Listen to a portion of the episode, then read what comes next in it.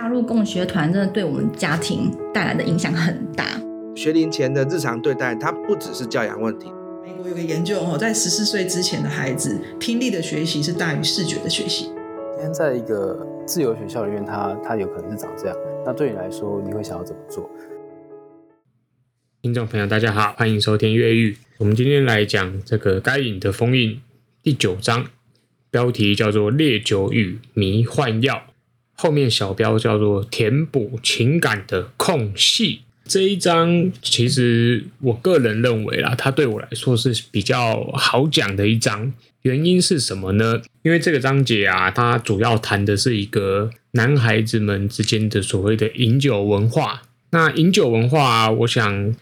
如果说听众朋友是可能有去过西方世界，有去出国过的朋友，应该会发现说，西方文化里面的喝酒跟东方人对酒的观念是截然不同的两件事哦。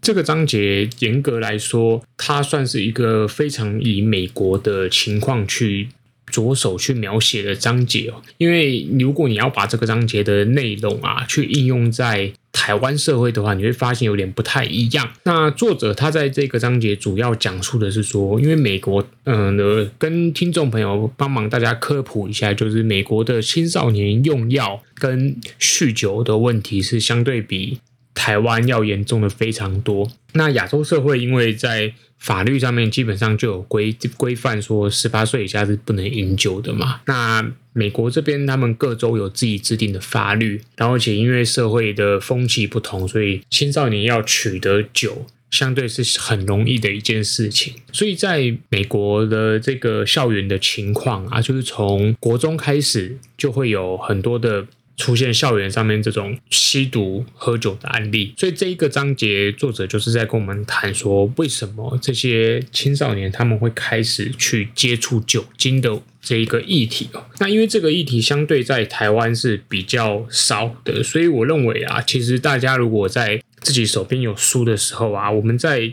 读书的这个过程中，也可以自己去判断说，这个作者所描述的内容是不是适合我们的时空背景。那如果不适合的话，我有没有需要细读这个章节？不过，因为这次我们还是有做这一整本书的，算是一个内容的摘要，去让大家可以抓到重点，所以这个章节我并没有跳过它。那我想啊。作者这边其实他紧扣着前面所聊的一个东西，叫做残酷文化。也就是说呢，青少年啊，他们因为自从开始面临男孩之间的，还有社会给他们的这种残酷文化的，呃，你说虐待，或者是说残酷文化的熏陶好了，所以他们很容易就会想要找到一种可以让他们逃避这些残酷文化的出口。酒精呢，就是相当好的一个东西。那我想，这个作者他在里面提到一段话，蛮好的。他说他们去访问，就是这些喝酒啊，第一次喝酒的青少年，问他们说：“你们感觉怎么样？”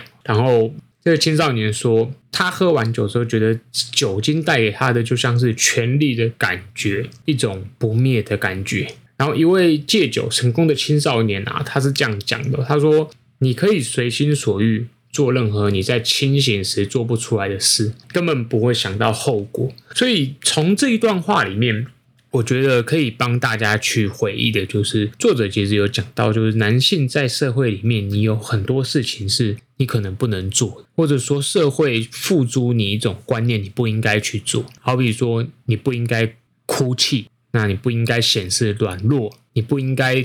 充分的表达出你自己现在的情感状态。那像这三种东西，举刚才举的是三个，你在喝酒之后，你都可以轻易的表达出来。比如说，有些人喝酒之后，他就会乱哭嘛，对不对？可是哭其实是一种情绪的抒发。那有些人呢，他就是喝酒之后，他就会开始变得感情很丰富，讲出很多他内心的话。那这也是一种感情的抒发。换句话说，在青少年去碰酒的时候，他们往往会发现，一旦酒精给予他们那个。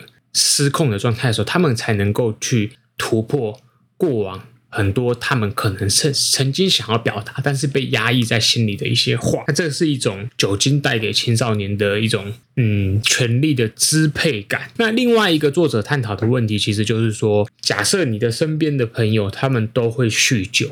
所以说这是有可能发生的。如果说我不知道各位的成长过程怎么样，可是如果你念的学校真的是那种我们过往家庭称呼的所谓的问题学校好了，那你的朋友如果都是一些都不回家的少年，这些那有可能他们都会是一群爱喝酒的人。那作者也特别讲就是男性在这种残酷文化的呃象征里面啊，你周围的人都会喝，你就会觉得你不喝你就融入不了他们，所以你就会即使你不想喝。你也会逼着自己去喝。那这个文化不是只有在青少年里面有，它其实更凸显在职场里面。比如说，大家都喝酒的场合，主管要你喝，然后老板要你喝，或是要你进客户喝酒。那这个在业务工作里面最常发生，你没有办法去逃避那个现场的行为嘛？就是你最后就只能硬着头皮喝了，即使你未必你喜欢喝酒这件事情。所以很多青少年他们的第一次尝试喝酒，他不一定是自己想喝，他可能是他身边的同才。大家的怂恿，或是那个气氛，他有一种男孩子里面就是我不喝我就不是男人了，所以他就会开始尝试喝酒了。当然，前面讲了这些喝酒的各式各样的理由啊，其实作者是要告诉我们，就男孩子你最终你必须要逃离这个酒精的控制，你还是要自己去对自己的行为负责任。所以这个章节它其实观念是蛮简单的，它只是告诉我们说，男性在男孩子在青春期里面，他们去开始接触酒的原因有哪些？就像刚刚讲的，残酷文化是这本书最紧扣的，逃离残酷文化的那个出口，酒精是其中一个。然后另外一个就是说同才的压力，那当然还有出于他们自己的好奇心。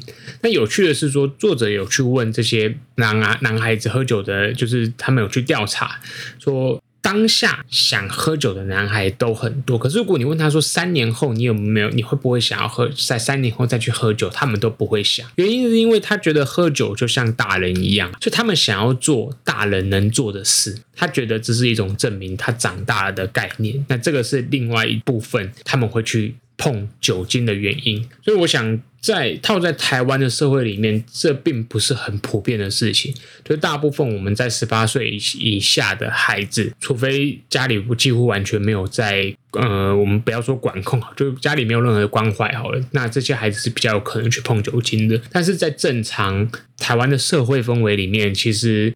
我们的青少年相对是比美国的酗酒问题要少，非常非常的多。但是到了大学之后，我知道很多人会喝酒喝得很凶的，所以我觉得。如果你要把这本书的概念套在台湾里面，其实它就只是往后推移了几年而已。那一样，这些酗酒的问题跟情绪的这些抒发，他们都是环环相扣的。所以第九章其实内容并不会很复杂，相对对台湾来说，它也是一个没有这么大担忧的议题。可是我相信很多人的家里的孩子可能也真的有碰过，就是你的小孩可能。接触了酒精之后，他会偷偷喝酒。那父母给的关怀还是不能少喽，这是这一个章节的一个重点啦。好，我们就下一章再见啦，大家拜拜。